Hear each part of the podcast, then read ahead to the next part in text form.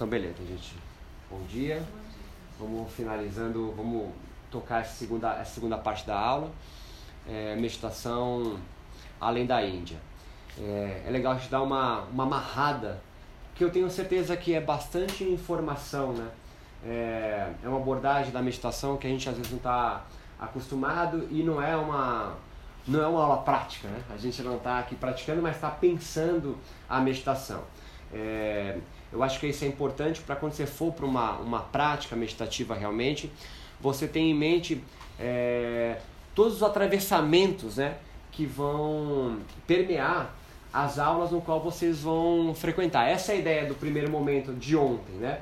É você se posicionar, dar uma contextualização é, de quais são as práticas acontecendo aí. Então são vários métodos, são várias técnicas, mas a gente entende que a meditação praticada hoje aqui não é uma meditação praticada na Índia. Por que não? Bom, primeiro porque não é a mesma sociedade, não é, não é o mesmo momento histórico. Né?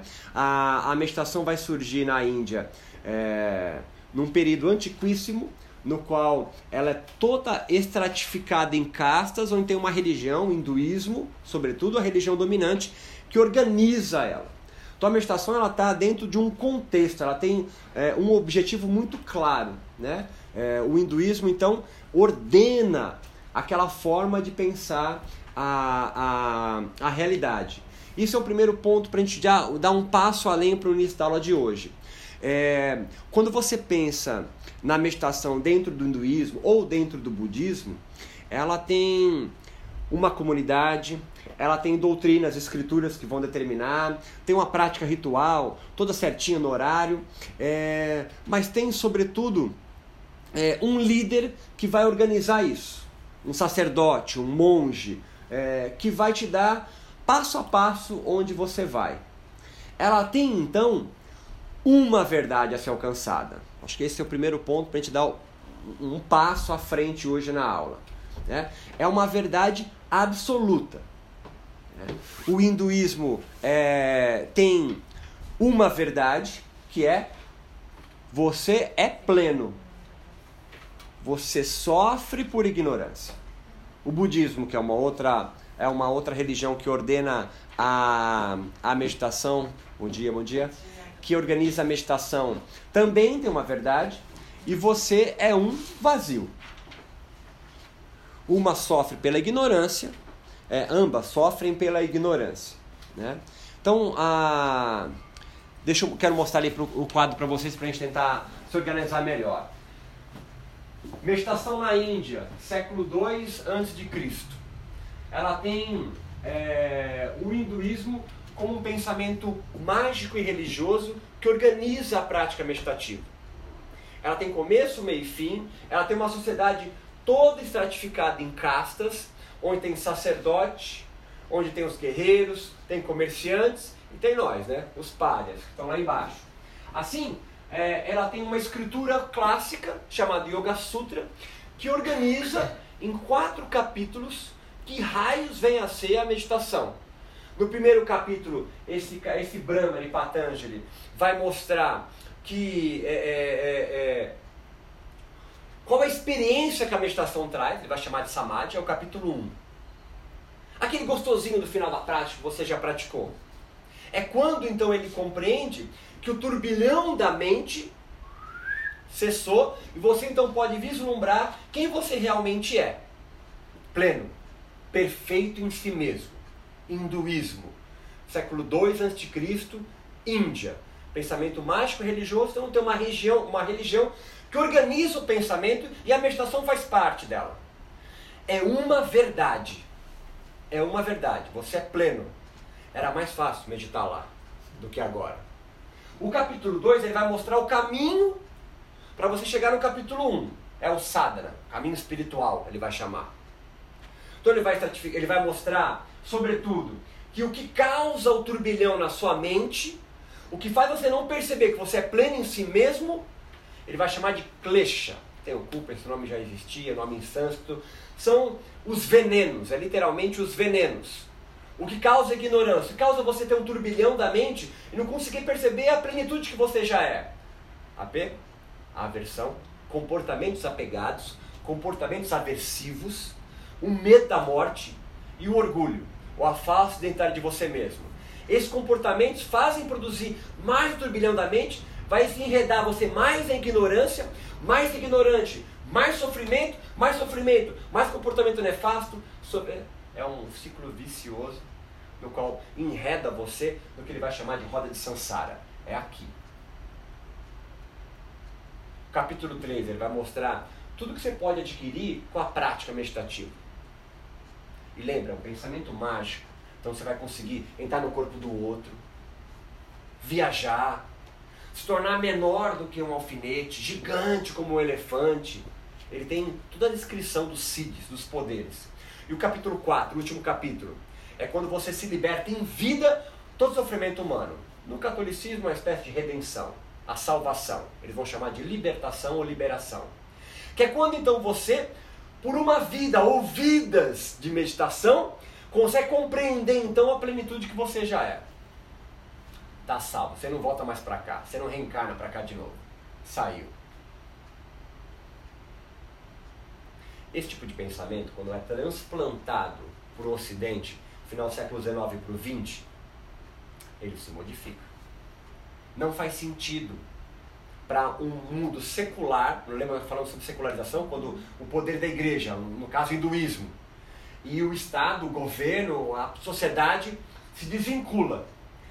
Esse pensamento mágico religioso hinduísta não faz o menor sentido para as sociedades seculares ocidentais, sobretudo a Inglaterra, que vai colonizar a Índia até 47. Então entendo, os indianos então vão estar na Europa, nós conversamos isso ontem, vão voltar para o seu país, vão perceber porque eles são colonizados e são é, é, é, hostilizados.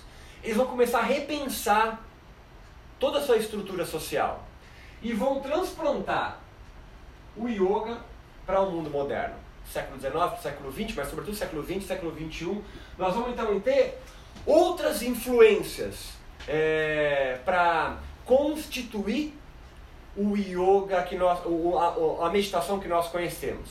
Sobretudo o pensamento que vai ser pautado é um pensamento racional, empirista, é, é um pensamento no qual vai ser pautado é, na ciência biomédica, sobretudo, e num pensamento religioso diferente.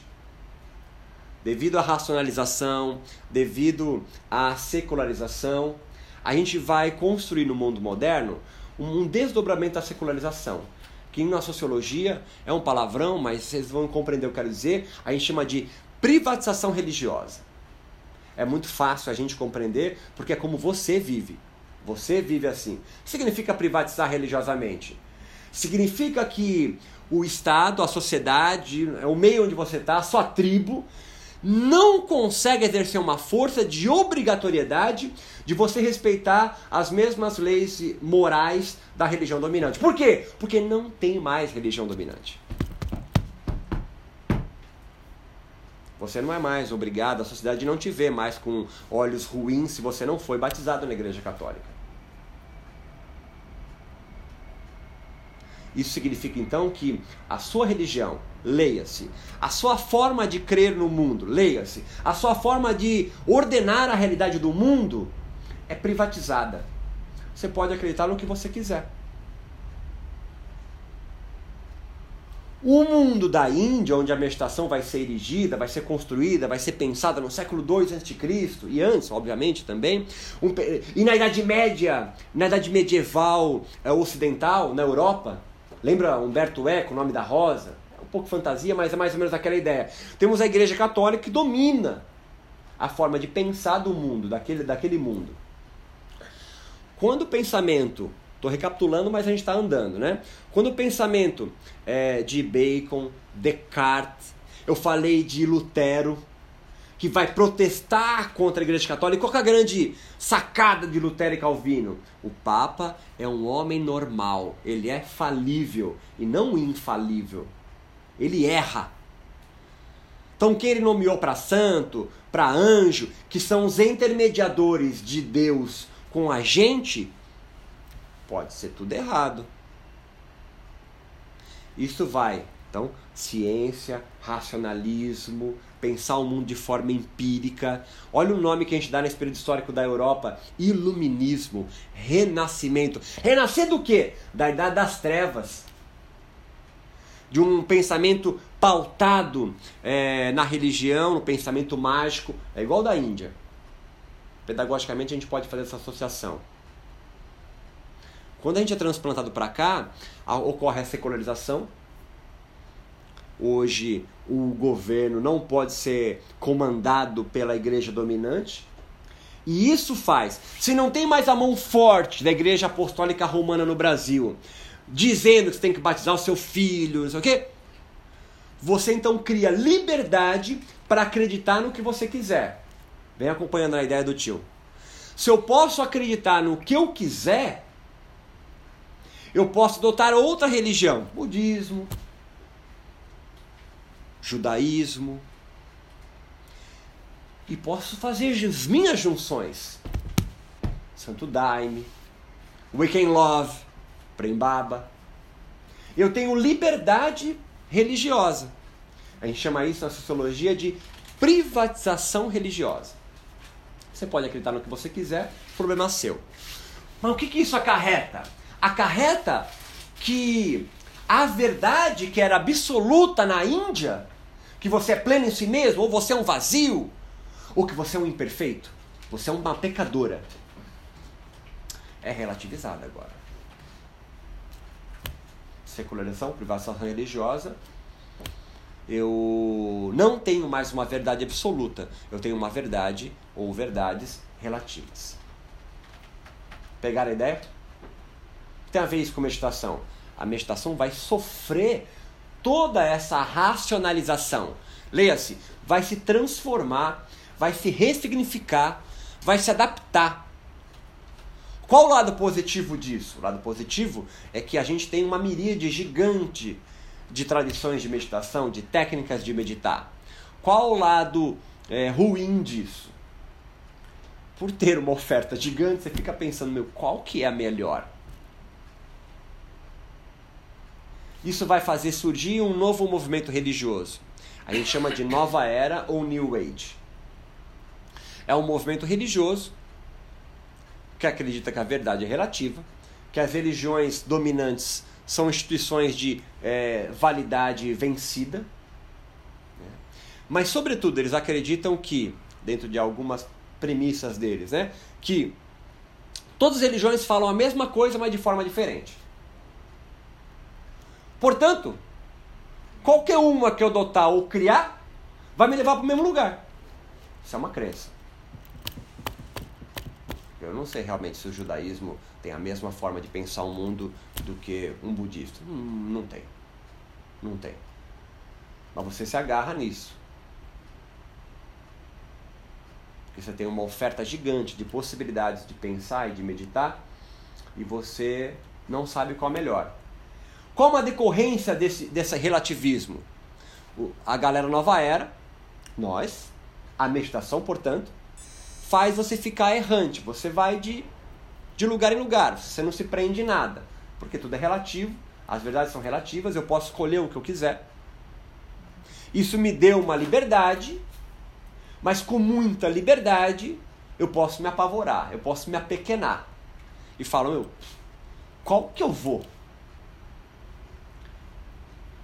E esse é um dado interessante, porque para a meditação, ela está atrelada a diversas formas de pensamento religioso. Eles, a nova era no qual o yoga vai, a meditação vai ser transplantada, não quer se ligar a nenhuma forma específica de religião. Então ela empresta a sua prática para diversas formas de, de, de, de, de crer, de organizar a realidade. E nós temos então uma miríade gigante de possibilidades. Só que se não tenho a religião para legitimar o discurso, eu vou pegar uma outra forma de explicar a realidade que é mais forte. Qual que é a forma de explicar a realidade que é mais forte no nosso mundo contemporâneo? É a ciência. E aí surge um novo agente religioso. Nós temos três personagens assim no mundo religioso clássicos, né? Que é o sacerdote, é o pastor, é o padre, é o brahmane Ele mantém e conserva a tradição dele. Ele mantém e conserva a tradição dele. Um professor de meditação que se orgulha da pronúncia correta do sânscrito, de ler as escrituras direto da Índia, que faz peregrinação para a Índia, esse é alguém que se imbui de resgatar a essência da meditação. Vocês já ouviram esse discurso em muitos professores de meditação. Esse alguém é alguém que quer conservar e quer manter, buscar uma certa essência, que ele acredita que foi perdida no mundo moderno. Esse discurso é clássico. É clássico. Nós temos um outro personagem no mundo religioso que é o profeta. É aquele que vem anunciar algo novo. No Brasil, temos Prembaba, por exemplo. Ele vem anunciar algo novo. Ele vai juntar uh, o Daime, que ele é fardado do Daime, com a cultura hinduísta da meditação, Waking Love. E tem vários, né? Personagens no Netflix, são vários. Alguém anuncia algo novo, é o profeta. Nós temos o mago. O mago é alguém que, que existe ainda. Só você ver os postos aí, ó, amarração do amor em sete dias, só paga quando vier. Tem oráculos. Ele vai então é, ao contrário de um sacerdote de um profeta, me acompanha na ideia porque eu vou surgir um outro personagem. Ele vai prestar serviço. Meditar para diminuir o estresse. Ele não vai te dar regras morais para você seguir sua vida. Ele não é um sacerdote. Ele vai praticar com você meditação três vezes por semana para que você diminua o seu estresse, sua ansiedade. Ele é um mago é um feiticeiro. Nessa linguagem da sociologia da religião, tá certo? Você não vai seguir ele, a moral dele. Não tem doutrina. Mas ele te promete alguma coisa. Não é caivalia, né? A libertação em vida do sofrimento humano. Ele te promete outra coisa. Agora surgiu, com a nova era, com a secularização, com a privatização religiosa, surge um novo agente religioso. É o cientista meditador. ele tem uma moral gigante. Porque ele está de jaleco branco, ele tem atrás dele a pesquisa científica, a tabela do Excel. Tem áreas do cérebro que ele está. Ele não está mostrando que você tem que ter menos comportamento de apego, de aversão, de medo da morte, de orgulho, qual é o código moral, tem que ser a seta, tem que entregar sua vida a Deus. Ele não fala isso. Ele fala que se você meditar comigo, eu vou liberar serotonina, dopamina, o hormônio melatonina, vou fazer você dormir melhor. O discurso é diferente, mas ele vai te levar para o mesmo lugar. Ele é o novo agente religioso. Deepak Chopra, Amit Goswami. São novos agentes religiosos do mundo da meditação. A meditação agora não é hinduísta, a meditação agora não é budista, a meditação é quântica. Não estou sendo irônico nem sarcástico. Estou mostrando como a meditação vai evoluindo. entenda, evolução não é algo crescente, o câncer também evolui. É uma transformação. A meditação vai se transformando. Ah, mas eu não gosto de transformação. É problema seu. Né? Problema é seu. Né? Problema é seu. Ah, eu gosto da meditação que tem essência antiga. Não, você é um conservador. Você quer resgatar a essência da meditação, você acredita que a meditação da Índia ela é mais meditação do que a moderna. Compreende para onde eu estou indo? É um novo discurso, é uma nova narrativa, é um novo mito sendo, sendo, sendo construído no mundo moderno. Como assim um novo mito? Olha só. Vamos pensar no estresse. O estresse, biologicamente, é algo absolutamente importante para a sua vida. Sem o estresse, você não estaria aqui. Falei sucintamente ontem, vou tentar esmiuçar isso um pouco melhor. O estresse é algo que o, o, o mundo moderno vai descobrir na década de 30. Claro que já existiu o estresse, né? Óbvio, né? é inato em você, dos bichos. Mas o estresse como conceito científico surge em 30, 32. É um cientista, entenda, quando é a Primeira Guerra Mundial? 14, 15, 18, vai acabar. E ele vai descobrir o conceito de estresse em 30. Isso não é coincidência. Me acompanha na ideia. Ele vai então perceber uma resposta inata que é comum a todos os bichos, inclusive você, que você é um bicho. Qual que é? Sempre que algo acomete a você, há respostas fisiológicas inatas em você. Pupila dilata, o sangue sai dos órgãos internos e vão para a musculatura esquelética, a musculatura está em cima do esqueleto e tensiona. Os pelos eriçam, pensa no seu gato, para você parecer maior para o seu predador, a sua presa.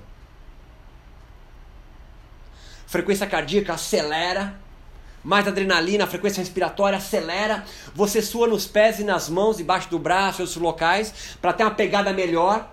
Ele percebe que há uma resposta inata em todos os seres vivos, sempre que algum agente estressor, ele vai chamar isso, surge no ambiente físico ou imaginado. E há uma resposta inata nos seres vivos igual. Ele vai chamar essa resposta de luta ou fuga. Ele vai, ele vai é, fazer um Ctrl-C ou Ctrl-V do estresse, que é um conceito da física. É o contato e desgaste de dois corpos. Que corpos? Um agente estressor e o seu corpo, que gera uma resposta inata por três glândulas: hipotálamo, hipófise, manda uma, um hormônio para a suprarrenal, glândula em cima do rim, que vai liberar o principal hormônio de estresse, cortisol. E o que faz o cortisol? Pupila dilata, sangue vai para a musculatura esquelética. Está fazendo digestão? Digestão para. Vai para a musculatura esquelética, tensiona, sua, pelo frequência cardíaca respiratória acelera, tudo preparando você para lutar ou para fugir do quê? De um agente estressor. Isso é altamente benéfico. Isso fez você, como espécie de bicho, tá aqui. Pense nos nossos ancestrais, na savana da África. O cara é meio macaco ainda, um cromar, não tem uma linguagem ainda fala, não tem vila.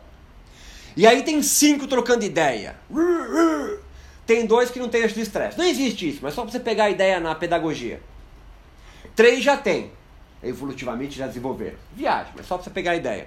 Tem dois que não têm o eixo de estresse. Estão trocando ideia os cinco. Esses dois que não têm avistam três leões magros, famintos e correndo em alta velocidade na direção deles.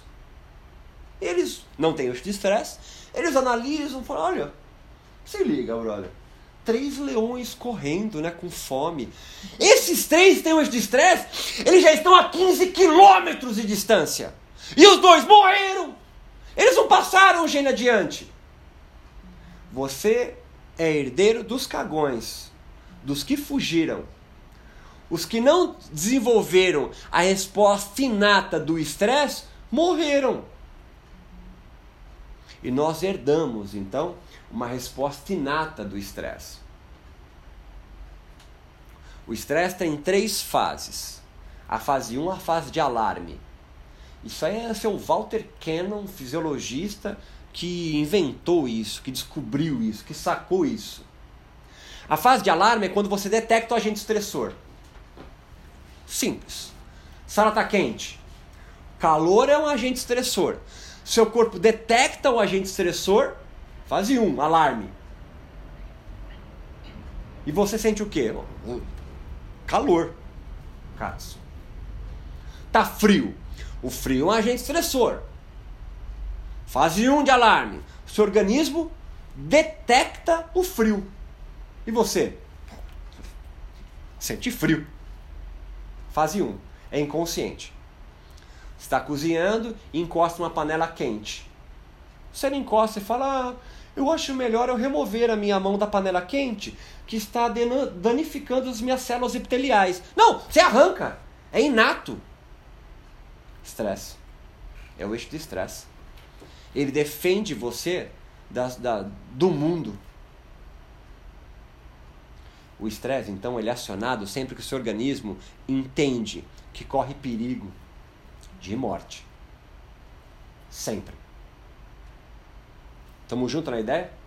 Mas tem a fase 2 do estresse. A fase 2 do estresse é quando seu corpo, seu organismo, gera uma resposta adaptativa ao agente estressor. A, quente, a sala está quente, calor é um agente estressor. Detectou, sentiu calor. Qual a resposta adaptativa para o calor? Você sua.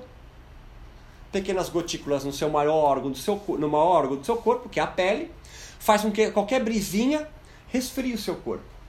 Tá frio. Seu corpo detecta o frio, primeira fase. A segunda fase, resposta adaptativa. Você treme. Treme significa contrai, relaxa, contrai, relaxa, contrai, relaxa, gera calor, seu corpo se adapta. Tranquilamente.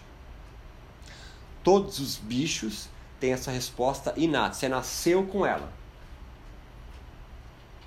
Só que nós, seres humanos, fomos abençoados e amaldiçoados com a capacidade de antecipar perigo a todo momento. Nós não nascemos com nenhuma arma para nos proteger do mundo. Você não tem garra, você não tem asa, você não voa, você não produz veneno, você é bem desengolçado andando. Ah, eu sou elegante. O cara mais rápido da nossa espécie corre 100 metros em menos de 10 segundos. É, é um retardo motor perto de um guepardo que, que corre 150 km por hora. Se você sair na mão com um macaco sagui, você apanha feio. Com um macaco sagui. Você pega um recém-nascido humano, um filhote humano, acabou de nascer, olhinho nem abriu, e coloco do lado de um rato que acabou de nascer, olhinho nem abriu, e largo nessa sala, a gente volta 15 dias depois. Quem está vivo? É o rato. Se não comeu o bebê, literalmente, dá risada de nervoso, porque você percebeu como você é frágil. Você é um animal fraco, que nasce imaturo. Você nasce com nove meses, mas você é obrigado a ficar mais um tempão com a mãe. Alguns estendem até 40 anos. Dá risada de nervoso. Nós somos animais e corpos fracos. Porra, mas como que a gente alcançou o topo da cadeia alimentar sendo tão idiota? Tendo um corpo tão fraco. Porque a nossa principal arma, aí é o caso com a ideia do estresse de novo, retorno. A nossa principal arma é antecipar perigo. Por sermos animais fracos, a gente antecipa perigo. Dessa forma, a gente desenvolveu mais uma fase do estresse que nenhum outro bicho desenvolve, a não ser que conviva com você, que é a fase crônica do estresse. Que é quando você detecta o agente estressor, fase 1, alarme, gera uma resposta adaptativa, fase 2, adaptação, mas ela não consegue dar resposta ao agente estressor, e aí você entra na fase crônica, que é quando todas as possibilidades de resposta ao agente estressor físico, mas a grande maioria imaginado, você não conseguiu. E você fica, você fica sempre igual uma bombinha de cloro jogando na piscina, gerando cortisol. Você não nasce com a vida ganha. Você, do lado de um rato, é um nada. O rato já nasce pronto. O rato só faz coisa de rato. Ele sabe exatamente o que fazer na vida. Ele nasce pronto. Você, não. Rato olha para você e fala: Fudeu. Você vai ter que construir a sua vida. A minha já está de boa. Só que um rato nunca, no decorrer da vida dele, pode falar assim: porra, não aguento mais. Né? Conversando com outro rato. Pinte o cérebro. Porra, não aguento mais, brother. O que, que você não aguenta? Outro responde: essa vida de rato, brother. Porra, não aguento mais comer queijo, tá ligado? Tomei uma decisão. Daqui pra frente, brother. Vida de hipopótamo. Vou viver como hipopótamo. Ele não pode, ele não tem essa possibilidade. Você tem.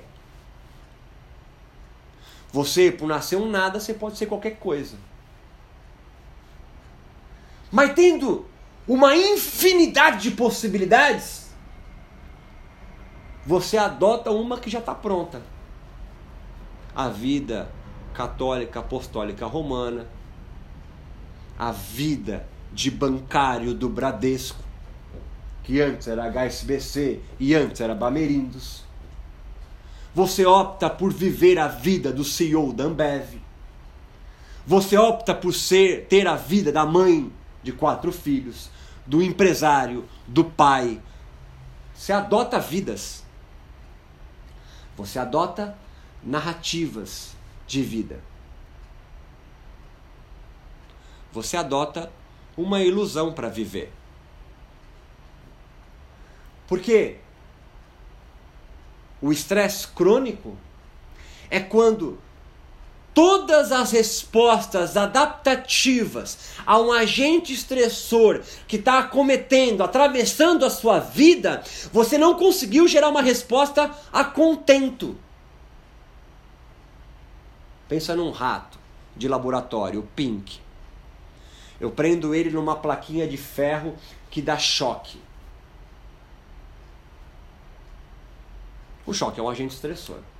Fase 1 do estresse. Ele vai tomar um choque no rabo e ele vai, de forma inata, inconsciente, puxar, mas está preso na placa de ferro. Ele não consegue sair de lá.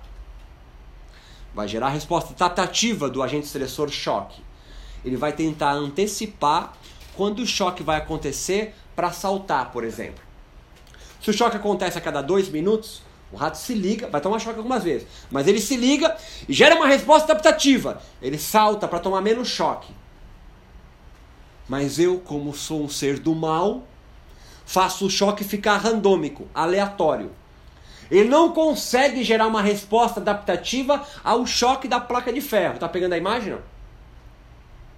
Ele tenta gerar várias respostas. Tá puxar a patinha da praia, não consegue. Antecipa o perigo, ele não consegue, vai tomar choque. Vai ter uma hora que ele vai entrar no estresse crônico. Nessa fase de estresse crônico, leia-se estresse crônico. Todas as infinitas possibilidades que eu consegui imaginar de sair da placa de ferro dando choque em mim, agente estressor, não conseguiu me adaptar, eu entro em estresse crônico. Nessa fase, eu solto o rato, ele vai conseguir continuar tomando choque livre. Em seres humanos chamamos isso de depressão. Que é quando todas as possibilidades de gerar uma resposta adaptativa a um agente estressor que eu imaginei não conseguiu. E aí eu vou pro cantinho da sala, do mundo e não saio mais de lá. A minha vida não tem mais sentido.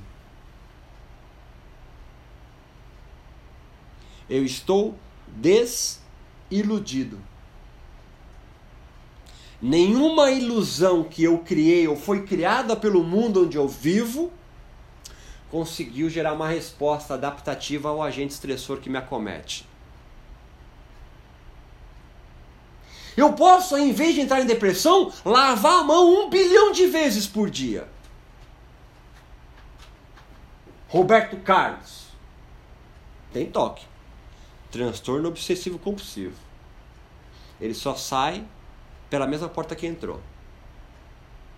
Foi numa igreja nos Estados Unidos, estava fazendo show, sentou para rezar, a igreja fechou, o padre falou: agora só sai pela sacristia.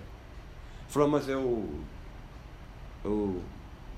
Só, só posso sair pela mesma porta que entrei. Porque lá não é o Roberto Carlos, lá ele é uma pessoa manca de cabelo comprido e uma pena no cabelo, no, na orelha. Falou, não, é ali, filho. Ele saiu, O outro dia, às 5 e meia da manhã, está na frente da porta da igreja, esperando o quê? Ela abrir para quê? Para entrar e sair. É uma resposta adaptativa que ele desenvolveu para continuar a vida dele tendo sentido.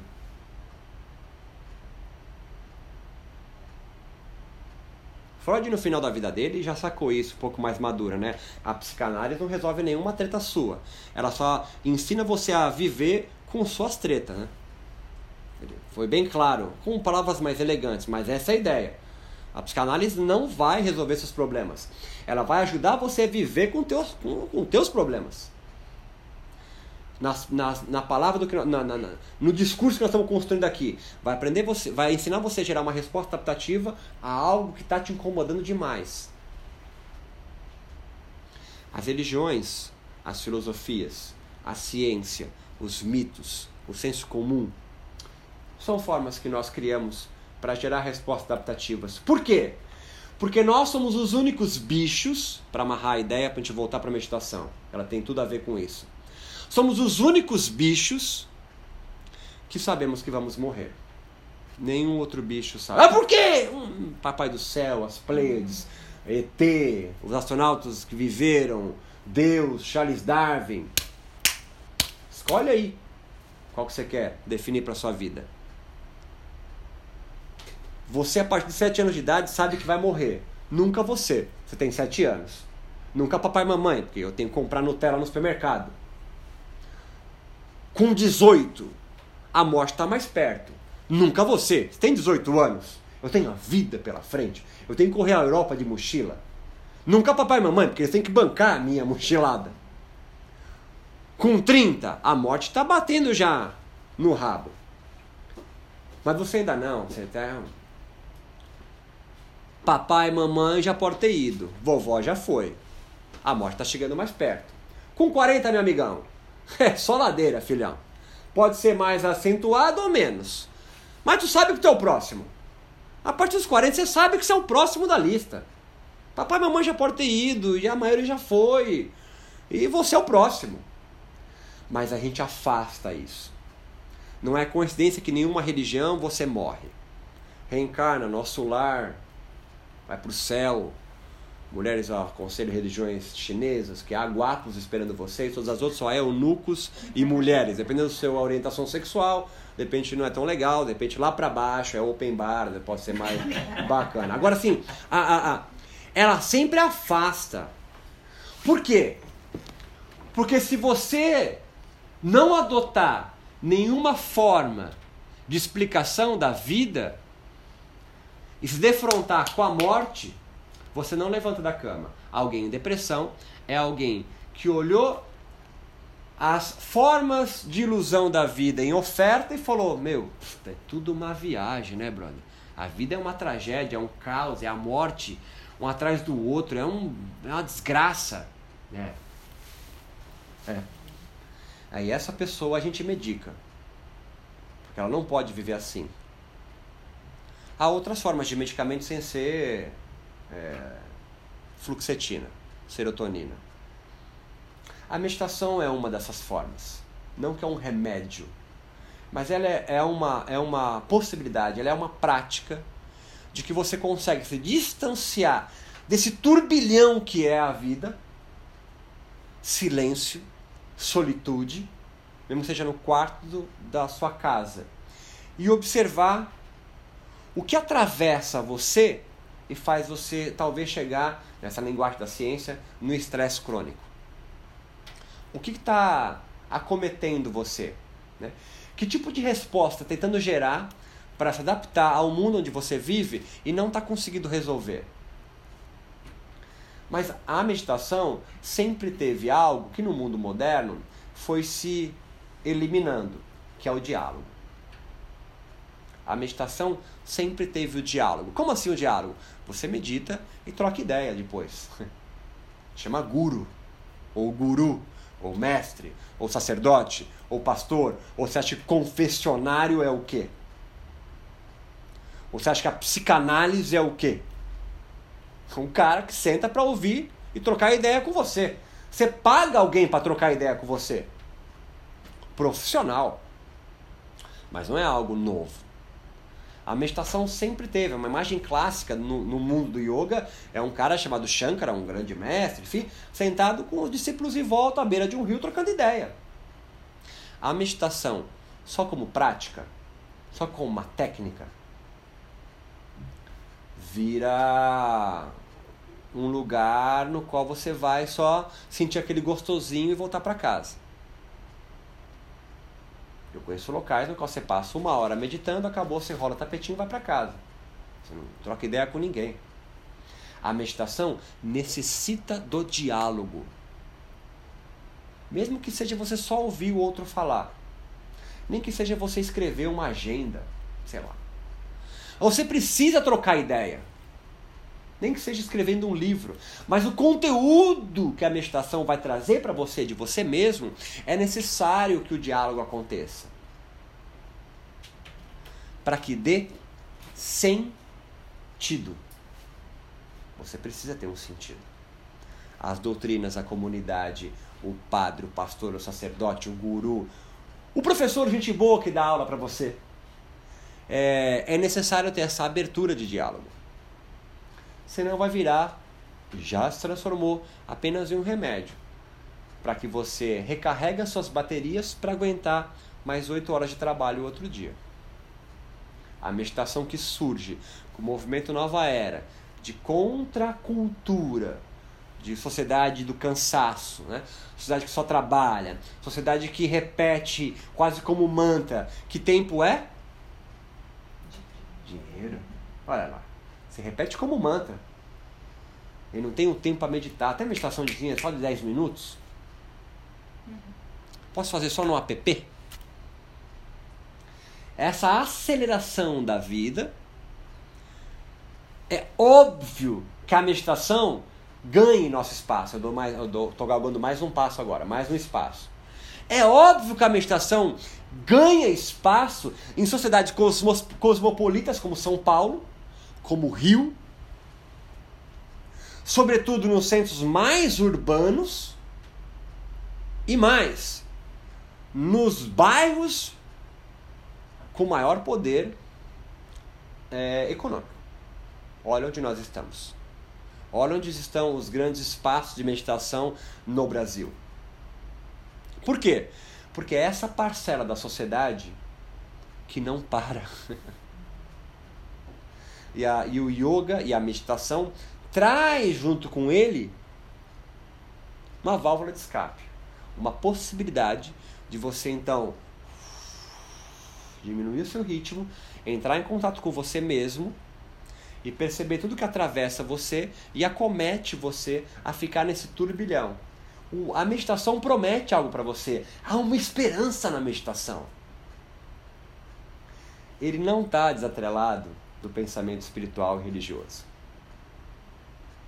Eu posso mudar o discurso, falar em neurotransmissor, área do cérebro, mas há ainda latente na meditação a esperança de a minha vida ter sentido.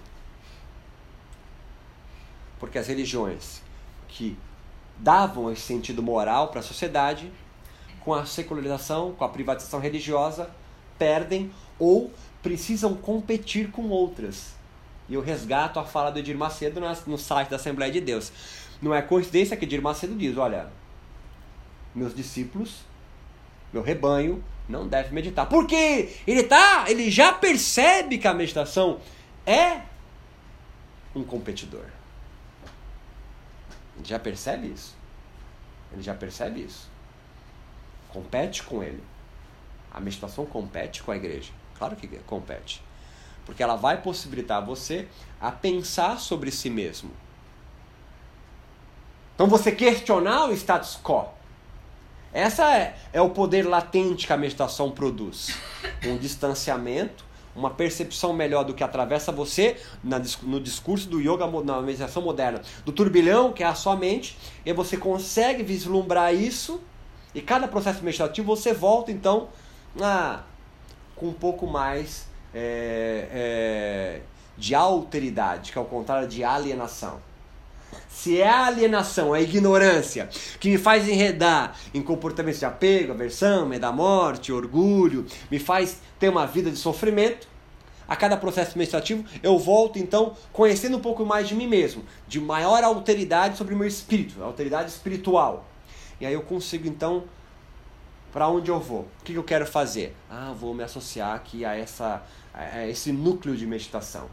Você não falar igreja. Você não gosta. Isso é nova era. A meditação é, é, no mundo moderno, então, ela tem outros, outras formas de legitimar. Não é mais hinduísmo. Nenhum professor de yoga seu é hinduísta. Na verdade, se você não nasceu hinduísta, você não vai ser. Não dá para se converter. Né? Ele pode usar roupa de açafrão, ter um bidu na testa, cabelinho raspado, acender incenso. Mas ainda o discurso dele está muito pautado na ciência biomédica, no pensamento racional e empírico. Se for yoga, então, na educação física também, mas sobretudo na na busca, o discurso dele está pautado em eliminar o estresse de você. E eu amarro pra gente, dou uma amarrada aqui para a gente dar um intervalo. O estresse no yoga não tem a mesma conotação da biologia. O estresse é, nos núcleos de meditação não tem um caráter biológico. É, um, é uma, tem, tem sido construído uma forma mítica em torno do estresse. Você quer eliminar o estresse a qualquer custo com as práticas meditativas. Porque o estresse se transformou no que antes eram os kleshas para os hinduístas, para os yogis lá da, da Índia. O causador do mal em você. O estresse hoje, a nova narrativa que permeia os núcleos de meditação, construiu, desde a virada do século XIX para o XX, agora no XXI, o estresse como um conceito que é um mal a ser exorcizado a cada prática meditativa. Quer deixar um professor de meditação bravo? É falar que ele está estressado. Pô, você medita, como é que você está estressado? Porque o estresse ganha uma conotação moral. O que, que é antagônico ao estresse? O que não dá para estar fisiologicamente enquanto você está em estresse fisiológico. O estresse é antagônico do quê? Relaxamento. Do relaxamento. Toda prática meditativa tem em si, e do yoga, portanto, também, tem em si um caráter de conduzir você a um estado de relaxamento. E relaxamento não é estar letárgico. Não, tô relaxadão. Maconheiro. Outra coisa. Relaxado é estar alerta, não é letárgico. Eu posso, você pode agora estar relaxada. E não significa estar lesada. Não, estou relaxado, estou bem. O que significa estar relaxado? Me acompanha na ideia só para dar um intervalo. Estar relaxado é não ter nenhum agente estressor espreitando você físico ou na sua mente. Você não se sente correndo perigo de morte. A meditação consegue construir em você um estado psicofísico no qual você se sente bem, protegido, numa caverna. E aí vai, tem várias analogias disso. Esse é o bem-estar que você tem no final da prática meditativa, aquele gostosinho do final. Aquilo que faz você voltar toda segunda, quarta e sexta às 8 horas da noite para fazer a aula, praticar a aula. É um estado de relaxamento. Que ele é antagônico ao externo. Não dá pra você estar estressado e relaxado ao mesmo tempo. A meditação tipo, conduz a um estado no qual você não se percebe correndo perigo de morte que na linguagem, na narrativa mítica contemporânea da meditação, vão chamar de bem-estar. Meditação aumenta a minha performance, é, saúde. O relaxamento, portanto, tem ganhado um status de espiritual. O estresse ganhou o conceito do mal a ser extirpado a cada prática meditativa, porque o estresse virou um mal, virou evil, e o relaxamento antagônico virou a grande busca. A busca agora não é mais por Kaivalya, libertação, esses nomes em sânscrito, moksha, nirvana. A busca é por um estado no qual eu, eu, eu, eu me mantenha em relaxamento eterno. Isso na fisiologia é chamado de homeostase. Um estado no qual eu estou equilibrado. Equilíbrio é um nome também que a meditação, os meditadores adoram, eu estou em equilíbrio. Significa que eu não fui desequilibrado emocionalmente, psiquicamente, é, fisicamente, pelo mal do estresse. Eu estou em equilíbrio. A busca hoje é por você estar em equilíbrio eternamente, uma homeostase eterna. Você entende o que eu estou fazendo? Não? Na verdade, não sou eu. As ressignificações simbólicas ocorreram. Para quê? Para a meditação continuar fazendo sentido no mundo moderno, secular, privatizado. Não adianta falar de samadhi, kaivalya, moksha, nirvana, para alguém que, que vive no mundo moderno que não quer se vincular a nenhuma instituição religiosa. Só que você não consegue viver sem nenhum sentido de vida. E aí você criou um. E a meditação é um deles, não um sentido, mas uma prática que conduz para um sentido. Um lugar onde eu não tenho estresse, um lugar onde eu me, me ache relaxado, um lugar onde me promete estar eternamente sem a influência demoníaca do estresse, homeostase eterna. E você? Bom, você é um joguete nisso aí. Você está aí, está comprando isso aí está comprando. Ah, mas é uma mentira. Não, é, é verdade. É, é, tá tudo certo. É isso, é o céu. Você está esperando o céu. Dúvida, angústia, mágoa, depressão, rancor?